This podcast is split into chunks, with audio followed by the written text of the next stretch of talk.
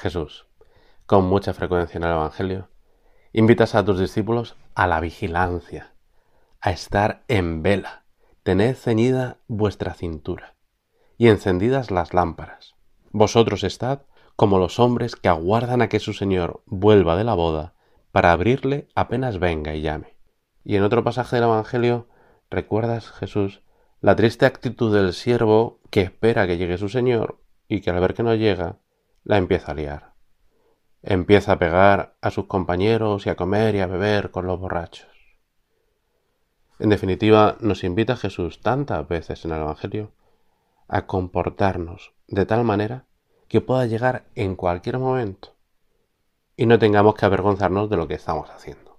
Y podríamos considerar contigo, Señor, a distintos personajes para aprender de ellos qué cosas podemos imitar o qué cosas quizá tengamos que evitar.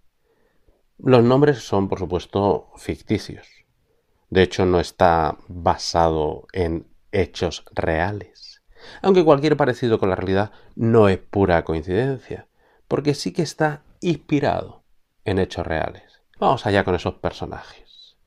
Jaime. Jaime habla poco en casa.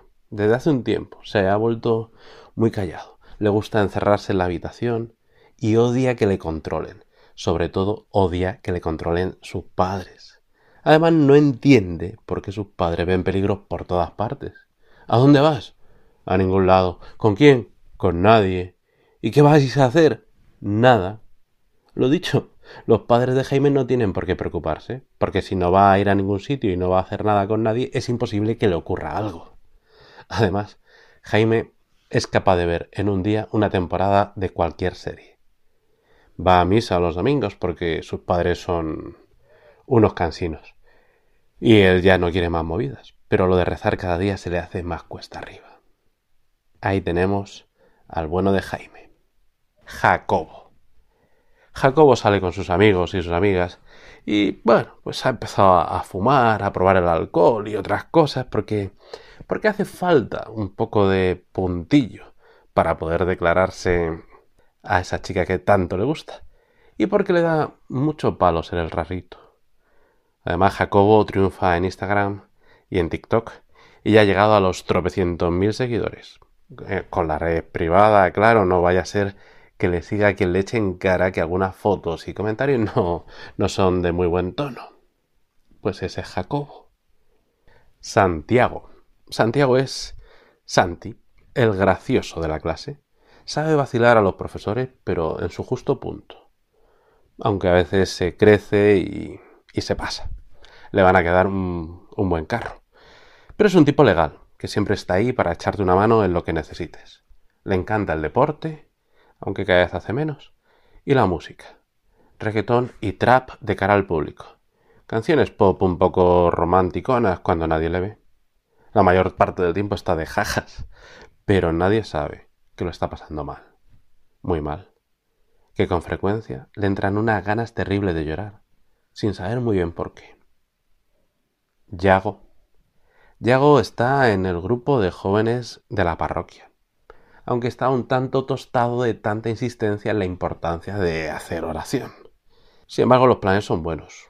Eso sí, sus padres no, no le han dejado ir a algunas convivencias por las notas.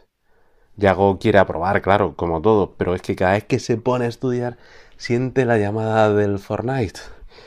Además, desde que tiene móvil, pues empezó a picarle la curiosidad.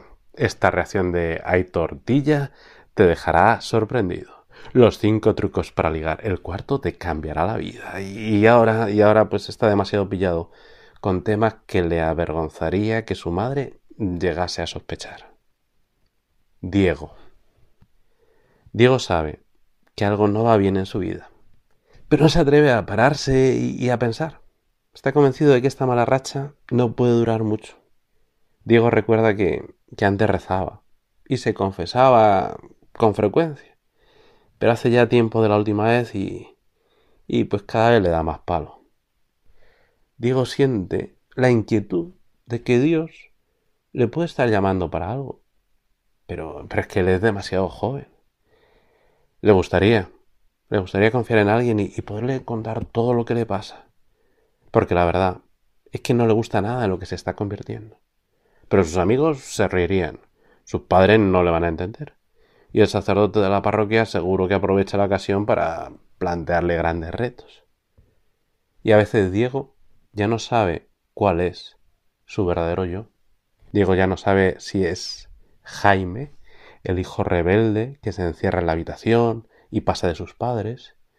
Diego no sabe si es Jacobo, el malote que va probando cosas nuevas, el rey de las redes sociales con muchos seguidores y cada vez menos amigos. Diego no sabe si es Santi, el gracioso de la clase, amante de la música, que llora por las esquinas. Diego no sabe si es Yago, el chico bueno del grupo de jóvenes que solo se pierde los retiros, experto en Fortnite y, enganchado a temas vergonzosos. O Diego no sabe si en realidad es Diego, el tipo que se plantea cosas serias y al que le gustaría cambiar el mundo, o por lo menos cambiar él mismo un poco. Porque todos son el mismo. Jaime, Jacobo, Santi, Yago, Diego, son todos variantes del mismo nombre, del nombre de Santiago.